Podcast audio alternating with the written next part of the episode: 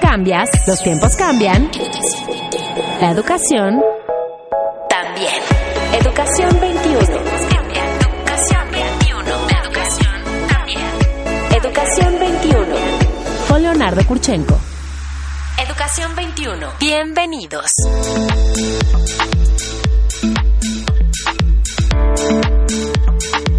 Señoras y señores, muy buenos días. ¿Cómo está usted? Qué gusto en eh, saludarlos en esta mañana de sábado. Esto es Educación 21, este foro, este espacio abierto a la crítica, al análisis, a la reflexión, a la comparación de lo que pasa en materia educativa en México y en el mundo. Gracias por acompañarnos, como siempre, en esta mañana de sábado. Soy Leonardo Kurchenko. El día de hoy vamos a hablar de algo que muchos piensan como lejano y como eh, pues parte a veces como de una película de ficción, ¿no? Eh, estas mega tendencias hacia el futuro de las nuevas generaciones hoy activas eh, en el mundo educativo. Y aquí hemos abordado muchas veces, y mire, hemos abordado el tema de la inteligencia artificial, de la nanotecnología, de la robótica, por hablar solo del capítulo tecnológico, digamos. Pero cuando hablamos a lo laboral, ahí hay cambios sensibles, significativos también. Cuando hablamos a la comunicación interpersonal o las relaciones de pareja, ahí hay cambios también. La forma en que los jóvenes se comunican hoy y establecen relaciones es eh, radicalmente distinta de como era en generaciones anteriores. Cuando hablamos de la organización social, de la gente que trabaja, hace unos, unas semanas les comenté de este nuevo libro que eh, presentó Andrés Oppenheimer, este periodista de origen argentino basado en Miami, que colabora en el Miami Herald y en tantas otras, que se llama Sálvese quien pueda. Y donde Oppenheimer hace una investigación a nivel global, según datos de la Organización Internacional de Trabajo, de la ONU y de la UNESCO, de cuántas posiciones o plantas de trabajo se van a perder a nivel global en los próximos 5, 6, 10 años, ¿no? Y habla de miles de millones, ¿eh? Estamos hablando de eh, cambios significativos en la organización social del trabajo. Pero hay más. Hoy vamos a hablar de esto porque esto impacta seriamente a la educación. Lo que nosotros hacemos en el salón de clases, lo que la dinámica que el maestro construye, la mirada que tiene puesta en el horizonte de para qué sirve este plan de estudios o qué propósito tiene abordar esta temática desde este ángulo y con este fin está justamente considerando estas tendencias hacia adelante. ¿De qué les sirve hoy a los niños desarrollar habilidades y competencias en materia de coding o de programación o en materia de robótica y mecatrónica. Muchas escuelas primarias en el mundo ya empiezan a manifestar y expresar estas tendencias. Entonces tenemos hoy a dos expertos en esta materia a dos personas que han venido analizando, estudiando, investigando sobre el tema y que van a compartir eh, algunas de estas tendencias. Está Isaac Lucatero del Instituto de Emprendimiento Eugenio Garza Lagüera del TEC de Monterrey. Eh, Isaac, bienvenido, gracias por estar aquí. Muchas gracias, es un gusto. Te agradezco muchísimo. Aline Ross, que ya es como activo fijo en este programa, ella ya tiene su código de barras por ahí, socia directora de Lexia Insight Solutions bienvenida. Muchas gracias, Leonardo. Bueno, ¿algo de lo que acaba de decir hace sentido, Isaac, o no? Eh, totalmente, totalmente. Quizás, eh, y me gusta mucho usar una frase que utiliza Bill Gates de que sobreestimamos el cambio que puede pasar en dos años, pero subestimamos el cambio que puede pasar en diez.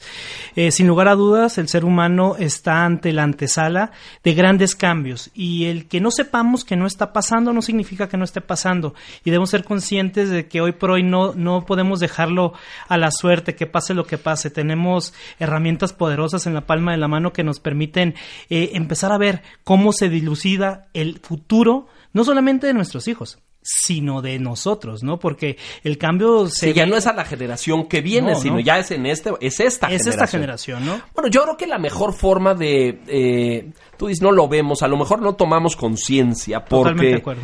Eh, o sea, en nuestra vida, y tú eres considerablemente más joven, pero yo usé teléfonos de disco. Usaste tornamesas como DJ, supongo, ¿no? Así es Me como- encantaría, ah, no. me encantaría, pero no, nunca pude. Yo también las usé. Este, también, sí, también. unos de esas Y cosas de que se llamaban estéreos, que hoy también son claro, una claro. pieza de museo, ¿no?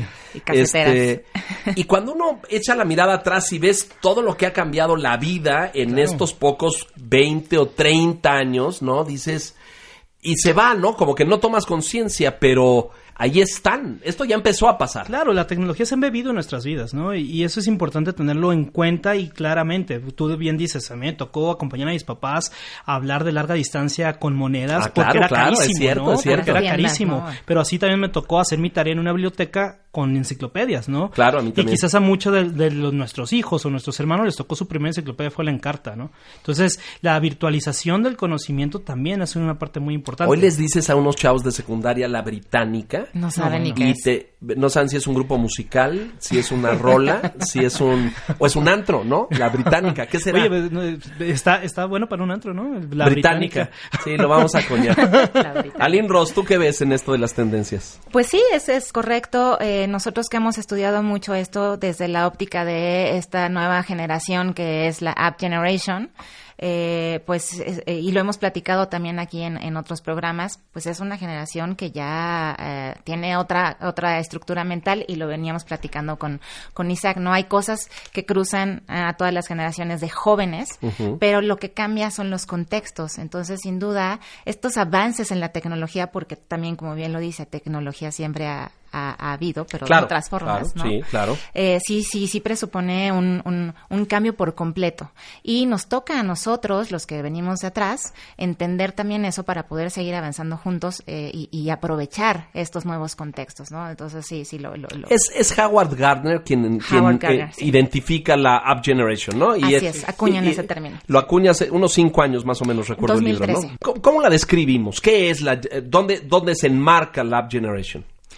Pues eh, más que, eh, bueno, eh, hablamos de los nacidos a partir del 2000, 2000. ¿no? Del 2000 en adelante. También lo conocemos como los Z. ¿no? Los Z. ha sido el, el nombre más popular que los, los Así es, aunque más que hablar de, de fechas, ellos hablan como de un perfil actitudinal. Correcto, ¿no? correcto. Eh, y eso y eso es lo importante. Características que definen una personalidad. Exactamente, y entonces habla de esta de esta nueva forma de pensar, de ver, de decodificar, de enfrentar el mundo y habla de los app enablers, ¿no? O- o- o traducido como de los hacedores o los los Makers. los makers, ¿no?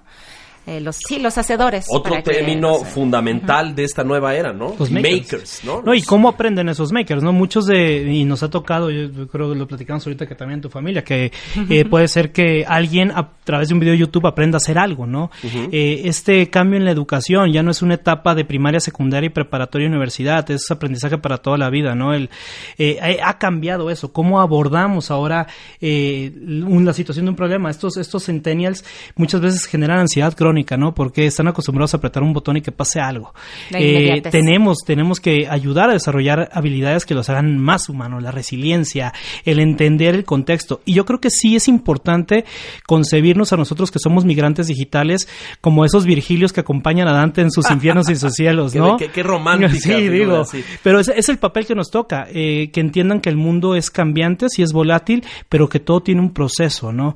La tecnología ayuda a acelerar o ha acelerado los procesos del ser humano. Hace rato platicamos de una frase que pongo en mis, en mis pláticas que dice, los jóvenes son eh, rudos y groseros con sus familias, son torturadores de sus maestros y todo el mundo se queda así de... faltan el respeto a los padres y se quedan así, sí, esos son mis hijos, son mis sobrinos.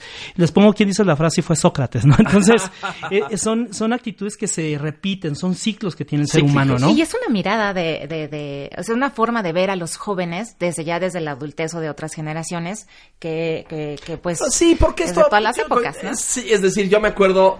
Los papás de lo- yo era niño, pero los jóvenes de los 60, esa generación importante de, de ruptura en tantos Social, sentidos, la eh, ruptura Y social, mundial. la ruptura, la, la, la, la- la psicodelia, en fin, muchas cosas, la musical, etcétera.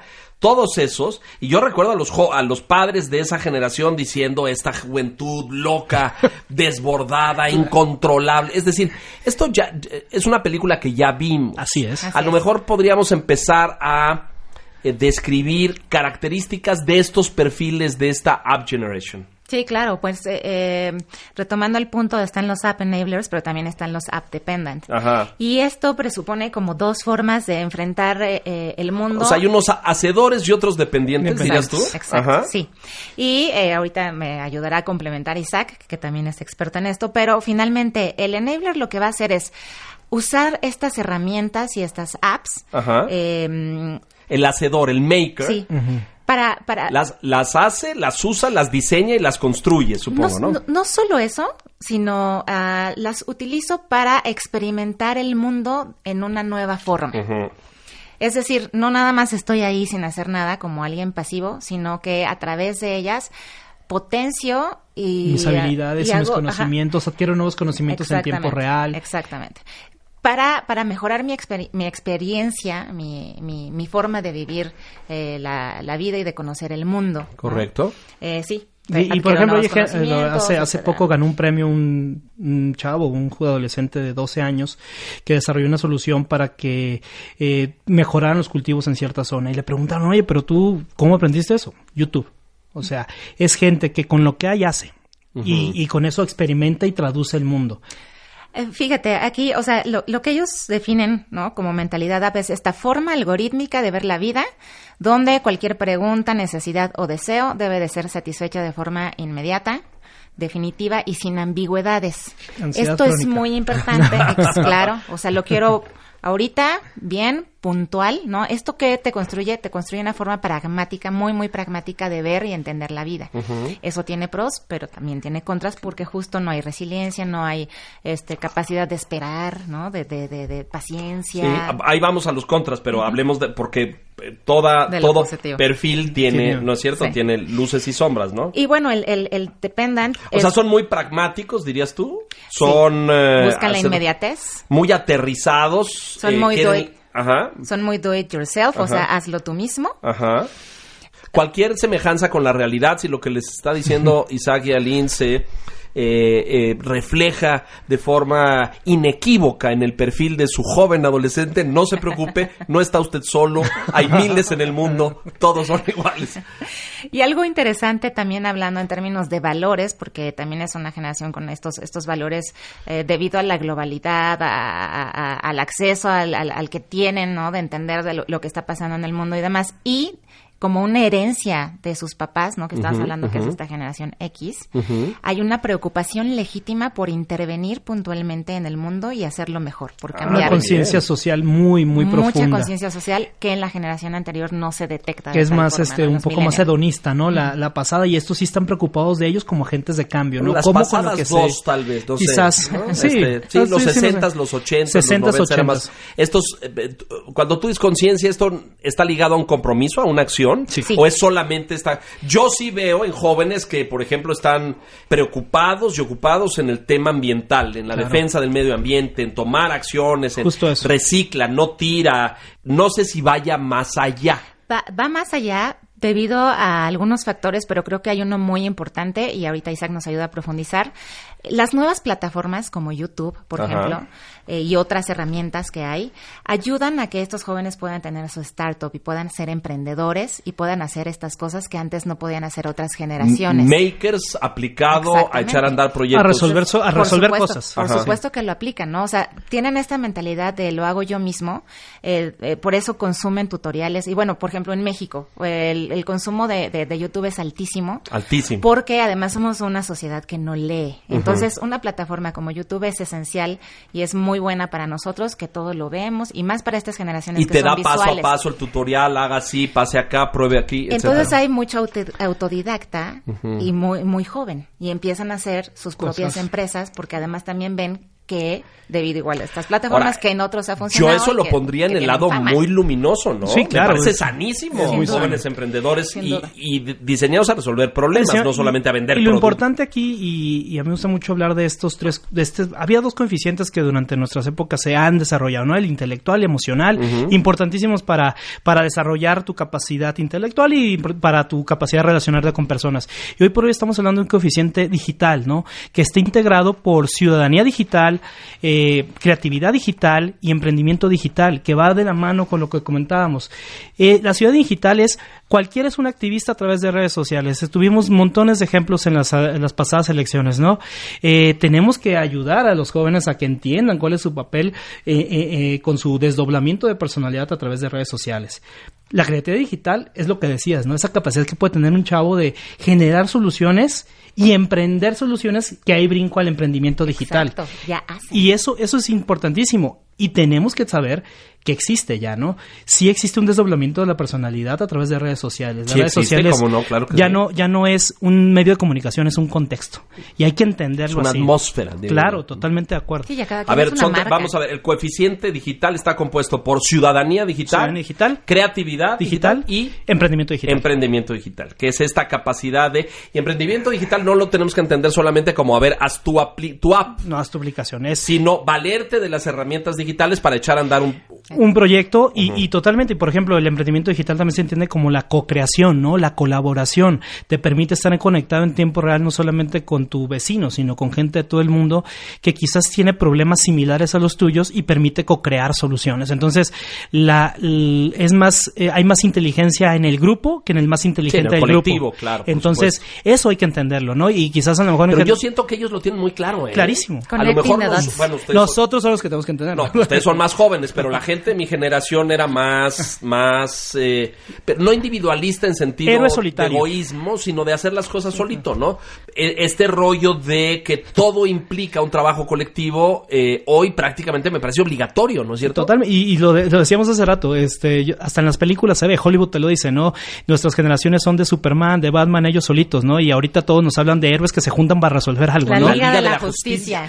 Los Avengers, este, se juntan capacidades para resolver un problema. Esa es una nueva habilidad que, te- que se debe desarrollar. Trabajo en equipo no como tú el capítulo 1, tú el 2, El dos, exa- sino todos somos Nos dividimos, Nos exacto. dividimos, nos colaboramos y somos co- copartícipes de la solución y del problema. Hoy ¿no? se mide esto, Isaac, se mide el coeficiente eh, eh, digital o tú crees que llegará No. un momento en que en las escuelas o en los trabajos diseñen, tú experta en investigación, algún mecanismo o alguna, algún, al- al- algún reactivo para medir el coeficiente intelectual de, perdón, el coeficiente digital de los jóvenes? No sé si hoy, hoy ya hay algo Hoy que hay una, hay una plataforma que ahorita la- las, las comparto, pues hay una plataforma que le puede ayudar a los papás y a los que tienen convivencia con, con niños eh, de este tipo a medir más o menos cómo están y dan tips, porque es desde cuántas horas estás frente a una pantalla o dejas que sea una pantalla, qué tipo de contenido ve, esa posibilidad. A ver, de- del 1 al 10. Yo estoy en 1. No, o en menos, pun- punto 5. No, porque pon tu creatividad o eh, emprendimiento, no sé, pero mi, mi, mi, mi ciudadanía digital es, es, es paupérrima, digamos. Tú, del 1 al 10, ¿en dónde estás? Sí tengo una huella digital importante. Sí tienes, eres Sí. muy activa. Sí, pero además, o sea, no, no, no fue orgánico y natural en mí, me tuve que adaptar a eso. Este también yo creo que ta- estamos dejando mucha huella digital y, y por mi trabajo y porque estoy en contacto con, con muchos jóvenes sí procuro ser muy consciente de cómo y qué publico y cuándo publico y eso es bien importante, ¿no? Pero, por ejemplo, yo no tengo Snapchat. O sea, Ah, no, no. no, lo, no lo uso. No Yo no lo entiendo, no logro Ni entender. he bajado Tinder, ¿no? o sea, la verdad. ¿Cómo Tinder? Por Dios. Por eso no lo he bajado. Hija, eres mamá, tienes una criatura, ¿qué Tinder ni qué Tinder? Por eso, no, no Simplemente uso, como no experimento tengo. social puede ser, ¿eh? ¿Tinder tendrá un perfil de edad? ¿Quién usa Tinder? Fíjate. ¿Qué, entre los 20 y los 40. Entre ¿Dónde los estarán? 40. Sí, por ahí. Entre 20 y escapulario a 40. Leonardo. ¿Eh? Ay, eres mamá. Sí, los mamás Hombre. también pueden entrar a Tinder, claro, supongo claro, que sí, claro. pero la verdad es que yo digo, ah, pues. No, bien, no, no, digo eres mamá, porque cuando entres ahí te vas a encontrar amigos de tus hijos y entonces ahí, ahí ya como que, este es un dicho, raro, la puerca terció el rabo. Yo tengo una amiga que iba de antro y se encontraba a los amigos de sus hijos. Y pues ya la cosa ya... O sea, no vas a ligar con la mamá de tu amigo, ¿no? No, no, digo, no no en condiciones normales, ¿no? Pero bajo el, la condiciones normales. bajo la atmósfera de. Tinder. Eso se llama apertura, damas y caballeros. Abierto, flexibilidad. claro, Todo es posible. Vamos a hacer una pausa y regresamos enseguida. Mensajes, esto es Educación 21, volvemos. Forma parte del cambio educativo. Escríbenos en Twitter, arroba educación-21. Regresamos. No se acaba el debate con estos dos jóvenes eh, eh, ciudadanos digitales. Ahorita que estamos hablando de esto y es una cosa que nos vincula, estamos hablando y Aline tiene el referente cinematográfico de Minority Report, que es una cosa que compartimos muchas veces por ese momento donde Tom Cruise en una pantalla de cristal mueve, digo, no solamente el tiempo y las imágenes y el video y todo, sino que está acomodando un montón de datos. Y algunos eh, apasionados de la educación y yo hemos soñado en, tú imagínate eso en un salón de clase, ¿no? Esa herramienta ahí en una pantalla de cristal y un señor, te voy a contar la guerra de Troya, ¿no? Y te pone un video, pero te pone un mapa y te pone un gráfico y te pone Aquiles y te pone a, este, y, todo en una infografía digital visual, con audio, hijo, es, es una herramienta poderosísima. Sí, claro, no, no. Habrá, habrá, no sé cuándo, pero va a haber. Yo, yo, no sé si vamos a llegar a que haya un maestro, o sea, creo que ya nos estamos, o sea, esto está avanzando muy rápido. Ya la gente, o sea, ya está, hay modelos donde ya el alumno llega y él solito, ¿no? Justo pensando en esta característica de esta generación de do it yourself y tú apréndelo, apréndelo tú mismo y tal ya empieza a haber modelos. Bueno, esa es una gran tendencia, me parece, y es una de las que tenías tú ahí anotadas, pero el uso o el el autoaprendizaje. ¿no? En educación superior eso ya sucede, ¿no? Eso está sucediendo y, el papel del profesor está cambiando drásticamente, ¿no? Yo creo, yo sí creo que eh, si queremos que cambie la educación tiene que cambiar primero el profesor. Las generaciones siguen llegando con estas características que platicamos, pero sí es importante entender. Yo no soy el que más sabe dentro de un salón de clases. Entonces, tenemos que cambiar eh, la posición. En vez de estar yo frente a grupo, es yo y el grupo frente a algo, ¿no? Entonces, eso cambia la perspectiva que tú tienes como, como educador, porque cuando llegas a un salón, tú eres el que más sabes, eres el, entonces ya casi no, pero sí tienes razón. Yo creo que son roles o arquetipos totalmente que están en profunda transformación. Ahorita la tecnología se ha democratizado, lo dice Oppenheimer en su libro, ¿no? El socialismo tecnológico. Es correcto. Eh, y, y, yo creo que es eso, la tecnología en manos de todos abre un montón de oportunidades que pueden ser buenas y malas, pero es darle a las personas, a los jóvenes, problemas para que los resuelvan. Eso es el nuevo, el nuevo gran reto, ¿no? Que se vuelvan eh, resolvedores de problemas que existen. Es que yo creo que tocas y saco un tema central aquí, porque muchos de nosotros fuimos a la escuela a estudiar planes de estudio y cosas. Memorizar. bueno, a memorizar y repetir fórmulas y conceptos donde la conexión con el mundo real era pues prácticamente inexistente, ¿no? Hoy la educación, y por eso es el gran cambio en ese sentido, es orientada a la vida, a la resolución de problemas, a la vida diaria. Yo, yo, yo noto algo muy interesante hablando de, tendencia y es que pese a que la tecnología está avanzando rápidamente y hay... Eh, híjole, no terminamos de adaptarnos a una innovación cuando ya en la siguiente, y a nosotros, digo, ellos van naturales, pero nosotros es así de, ah, ya no entiendo esto y ahora cómo le pico. Hay una gran tendencia en el mundo de voltear nuevamente hacia recuperar nuestra humanidad. Y eso es muy interesante, ¿no? Eh, en los, en los foros de mayor innovación se habla de eso, de voltear hacia el lado humano. Y estos esfuerzos que están comentando lo señalan, ¿no? O sea, justo aprovechar el interés de esta generación, su potencial, su capacidad de innovación, que además es pues inherente a, la juventud eh, a través de todas las épocas, pero eh, el mundo hoy es muy diferente. El mundo hoy eh, necesita, ¿no? De cierto rescate, de, más involucramiento y de que no se polarice hacia solo el aspecto tecnológico, frío, dato duro y demás. Bueno, además esto está por fuera de la tecnología, ¿no es cierto? Tú decías al principio, no todas las tendencias tienen que ver con tecnología en la vida. Esta es otra, esta es una de esas, ¿no? Y finalmente es como, a ver, ¿cómo, recuperamos la humanidad? ¿Cómo, ¿Cómo hacemos eso? este... creo que eh, eh, justo estaba viendo una nota de, si puedo decir nombres de escuelas. Todo se puede. justo el modelo de, del TEC. Eh, ¿Cómo está? Vas a pasar a la caja a pagar, por favor, la cuota. Este yo, me, vengo aguantando decirlo. Sacó sus nuevas 10 carreras y habla, dice, obedece a estas dos grandes tendencias, ¿no? Desarrollo y aprovechamiento de la tecnología inteligente, creación de soluciones transformadoras para los retos sociales, laborales y educativos del futuro. Es decir, un enfoque nuevamente hacia cómo hacemos mejor las sociedades, cómo retomamos esta, esta humanidad. ¿no? Si de repente hay una, hay una pérdida ¿no? de, de, este sentido humano, lo vemos en los valores, lo vemos en los índices de violencia, lo vemos en las crisis por las que está atravesando me, el mundo. Me interesaría profundizar aquí solamente un, punto, porque cuando uno entra en este debate con educadores, cuando vas a las escuelas y te encuentras con maestros de muchas generaciones o con directivos incluso, eh, plantean existencia de un debate de la tecnología versus el humanismo, ¿no? Es decir, lo colocan en una contraposición, Una ¿no? contraposición. Es decir, usar tecnología, consumir tecnología, reduce la capacidad o la habilidad humana. ¿Qué dirían ustedes de esto? Digo, pues, es bastante interesante eh, esa posición, pero yo sí creo, y es una posición personal, ¿no? Sí. la tecnología nos está permitiendo, nos puede permitir ser más humanos, ¿no? Hay que entender que hace, en la Edad Media trabajaban de sol a sol. Eh, hace 30 años trabajaban 12 horas, ahora trabajamos 8. Con la tecnología vamos a trabajar menos.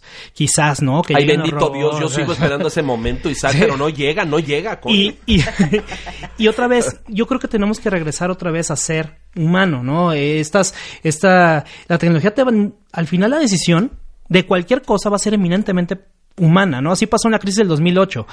Eh, la crisis del 2008 fue una crisis de ética, de alguien que firmó Sí, unos exacto, papeles. exacto. Entonces, eso nos va a llevar otra vez back to the basics, a volver a entender que nosotros somos más si colaboramos, que el papel mío en la sociedad es como factor de generar dinamismo y bienestar social. Pero tú dirías, ¿la tecnología No. per se no nos deshumaniza?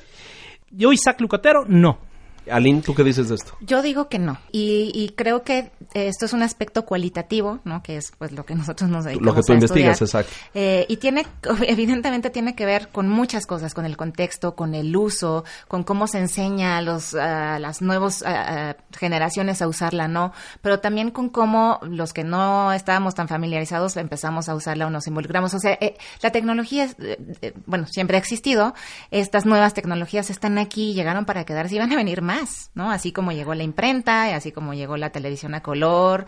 y Sí, así cuando como hables llegó de la. Snapchat, este, que no tienes, bueno, apúrate porque, porque ya, viene otra, Ya exacto, viene viene otra. ¿no? Entonces, mientras nosotros sigamos negando eso, va a seguir existiendo este, devo- este divorcio, esta, esta gran brecha, y eso sí afecta, ¿no? Porque entonces están estas visiones polarizadas de... de- de- de que O eres no, no una cosa o la otra, Ah, no esa- sirve. exacto. No, no, no, a ver, esto, esto, es, esto es así. Vamos entendiendo de qué se trata, y en la medida en la que siga siendo solo una herramienta para mejorar nuestras sociedades, ahí es donde entra la parte humana, ¿no? Si, si, si obviamente dejamos que eso nos coma y nos desconecte de, de- de los demás, nos desconecte de hacer sinapsis eh, en, en- Entre en- nosotros. no entre nosotros, ahí hay un problema. Claro. Pero eso no es culpa De la tecnología, exacto, Yo sí creo que tenemos que aprender a desaprender.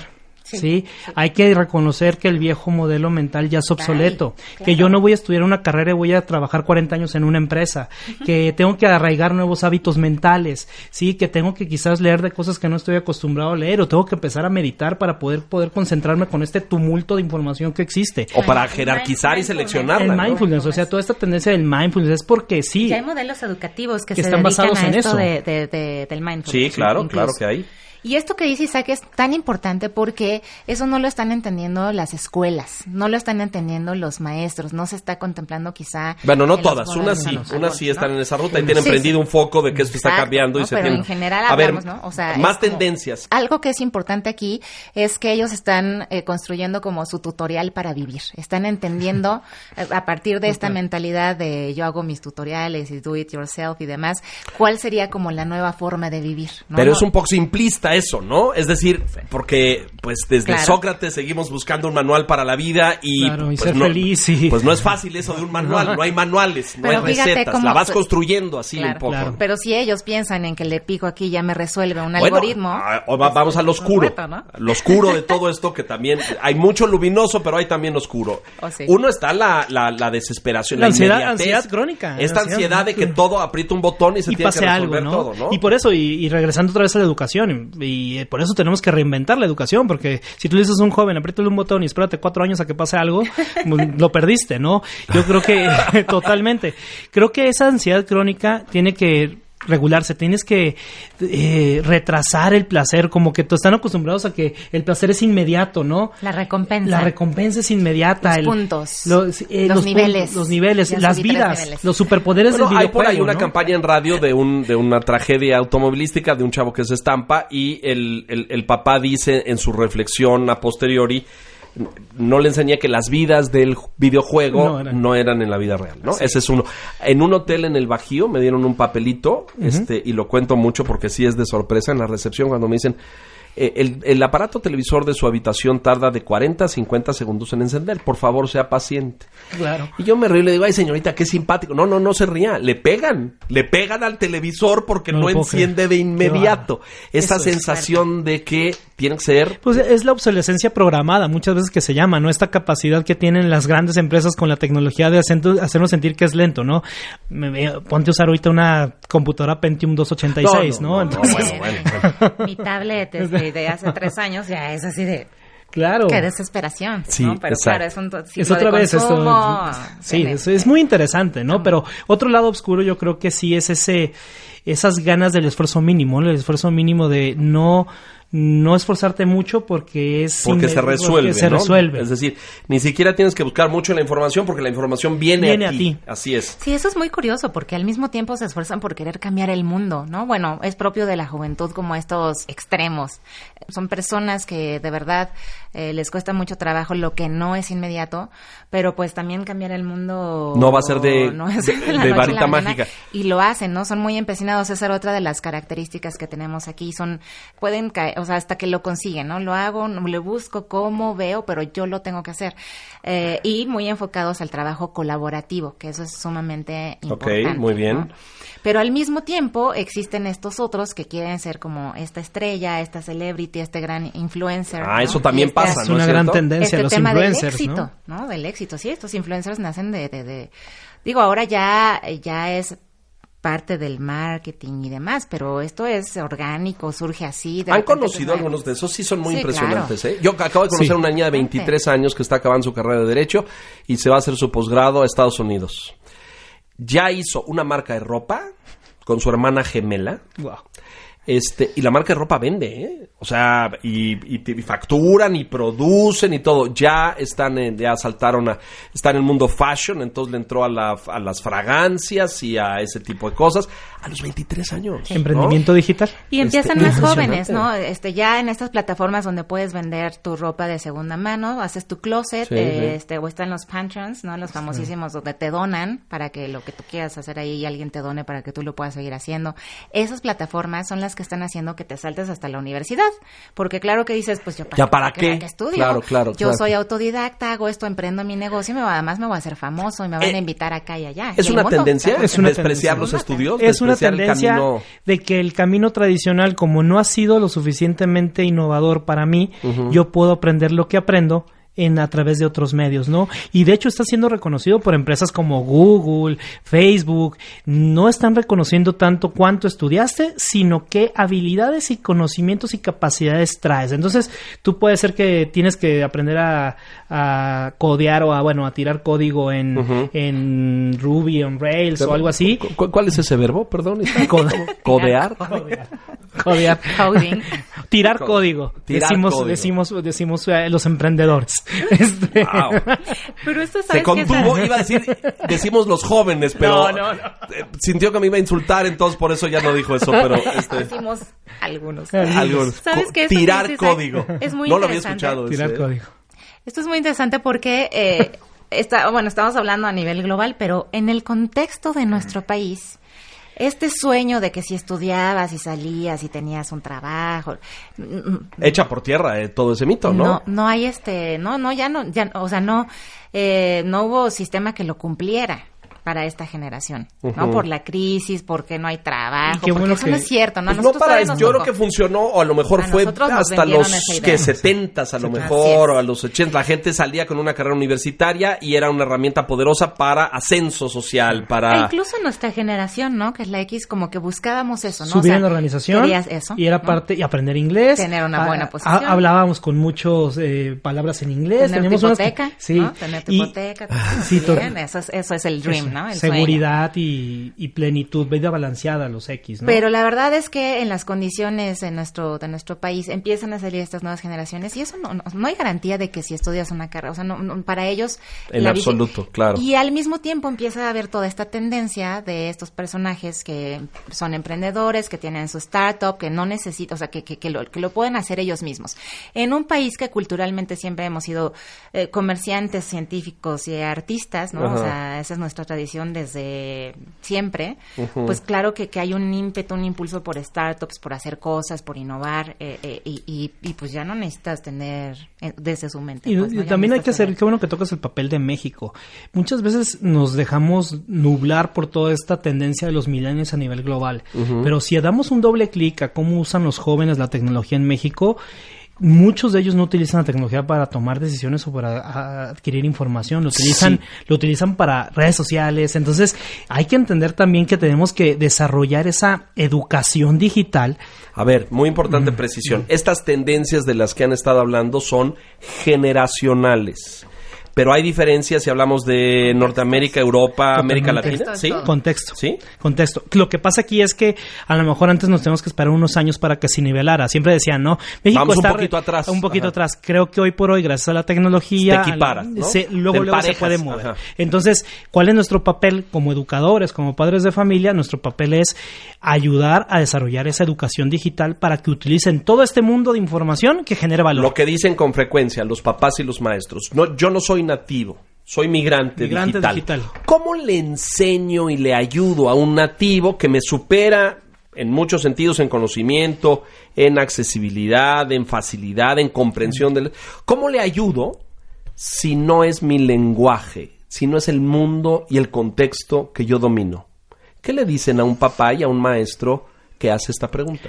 Ahí es donde regreso al aprender a desaprender. Creo que necesitamos, si queremos entablar conversaciones con los jóvenes, para poder entablar comunicación real, tenemos que aprender y tenemos que, darnos cuenta de lo que te comenté hace rato, que ya no es como antes, que las cosas son nuevas. Gracias a, esta gran capacidad que tenemos el ser humano, podemos aprender en cualquier momento de nuestra vida. Solamente hay que quitarnos ese, ese de que los años me dan el conocimiento y la experiencia.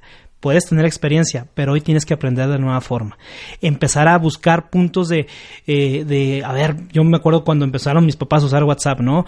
Fue un punto de conversación, cómo usarlo qué reenviabas y qué no reenviabas. Entonces, esa, la tecnología también puede ser un, un nuevo tema de conversación familiar, ¿no? Y son códigos y lenguajes. Yo me voy a, exhibir aquí para hacer ejemplo este de escarnio, pero yo, yo no uso aplicación bancaria en mi dispositivo móvil, ¿no? Es decir, no te burles, yo no sé. Yo no voy a un banco. No, yo no voy al banco, pero hago un cheque y mando y hago esas cosas y ah, le pido a alguien cuya identidad no voy a revelar, pero tiene la fortuna de vivir conmigo y es como 12 años más joven que hacer las transferencias y ese tipo de cosas en la computadora. Yo no, yo no, pero eh, pues eh, anoche, para no ir más lejos, me tuve que enfrentar al tema de baje usted la aplicación del teléfono porque se le va a resolver la vida enormemente. Oh, sí. Oh, sí. Este, bueno, eso dicen, yo todavía tengo el beneficio de la duda, no lo he logrado, pero lo voy a lograr. Estoy seguro que sí. Se nos va a acabar el tiempo, conclusiones. Nada, yo creo que hay un punto de encuentro de los que no son nativos digitales y, y no quizá necesariamente no tiene que ver con la, con la tecnología, sino con cómo sentimos, ¿no? Cómo nos conectamos como seres humanos y cómo retomamos este tema de las emociones de las, de, lo que ya poco se habla. Se habla muy poco ahora de eso.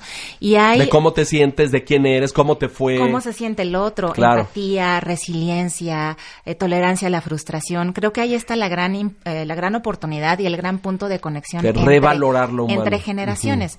Eh, lo que pasa es que estamos muy concentrados en yo rechazo la tecnología y rechazo que tú la uses, no, pero yo la uso para todo. Sí, ok, es una herramienta, ahí está, existe, es, asúmelo, adulto o generación anterior a esta, acéptalo, pero sí hay algo que tú puedes dar, ¿no? O sea, no es imponerme autoridad nada más porque sí, sino yo puedo enseñarte a través de mi experiencia, y no es porque yo lo sepa más, ¿no? Que eso es lo que hay que eliminar, eh, pero sí sé... Eh, si sé de un mundo donde antes había más conexión, o donde antes había más diálogo, donde antes entendíamos más sobre las emociones. Esa es una parte que hay que retomar. Y creo que es importante enfocarnos ahí. Isaac. Igual, eh, yo creo que el futuro está en nuestras manos, pero cuando menciono entre nuestras manos es en nosotros, ¿no? Tenemos que desarrollar mucho más las habilidades de resiliencia, mismas que desarrollaron nuestros abuelos, nuestros papás, pero que tenemos que estar conscientes que son necesarias para enfrentar un mundo que es volátil, con incertidumbre, caótico, ¿no? Entonces, eh, no nos queda más que ser cada vez más humanos y eso, eso nos une a todos, a los migrantes y a los nativos digitales. Muy bien, muy bien. Hago un resumen rápido eh, de todas las tendencias y mega tendencias de la App Generation, de la que Isaac Lucatero y Aline Rosa han hablado aquí. Esta eh, predominante presencia de los makers, los hacedores. Ya no hablaste de los dependientes, pero me ubico perfectamente en esa, en esa categoría, que son los que no creamos digitalmente, pero las usamos. Y ellos mismos, ¿eh? hay, hay, hay, quien está dependiente de las, de las apps en esta misma generación, pero que no viven experiencias o no potencian las experiencias. Correcto. Nada, están ahí. Bueno, el hacedor es el que hace con lo que hay, el que experimenta en un en el mundo de nueva forma, este tiene un perfil pragmático, eh, lo hace él mismo, interviene. Hay un coeficiente digital con ciudadanía, con creatividad, con emprendimiento, en fin, hay muchas cosas ahí. Oigan, gracias de verdad. Han venido a iluminarme este enormemente y a la audiencia también. Isaac, bienvenido del Instituto de Emprendimiento Eugenio Garza La del, de La Güera del TEC de Monterrey. ¿Eso está basado aquí o en Monterrey? Está aquí. Está eh, aquí. Está aquí. Ok, muy bien. Yalin Ross, socia directiva de Lexia Insight Solutions. Bienvenida siempre. Gracias, gracias a los Muchísimas gracias. Y hacemos una segunda parte. A usted, gracias por la gentileza de su atención. Revise su huella digital a lo mejor cuando vaya usted a pedir empleo, le van a preguntar. Eso ya sucede, ¿no es cierto? Checa, lo checa lo checan tus Exacto. ¿Qué tan activo es y cuál es tu perfil, ¿no es cierto? El perfil sobre todo. ¿Subes groserías y fotos desnudas o hablas solo de deportes o este cuál es tu perfil, ¿no es cierto? Ah, muy importante. Bueno, muy bien. Señoras y señores, soy Leonardo Kurchenko. Hasta la próxima. Una nueva educación para una nueva generación. Educación 21. Con Leonardo Kurchenko.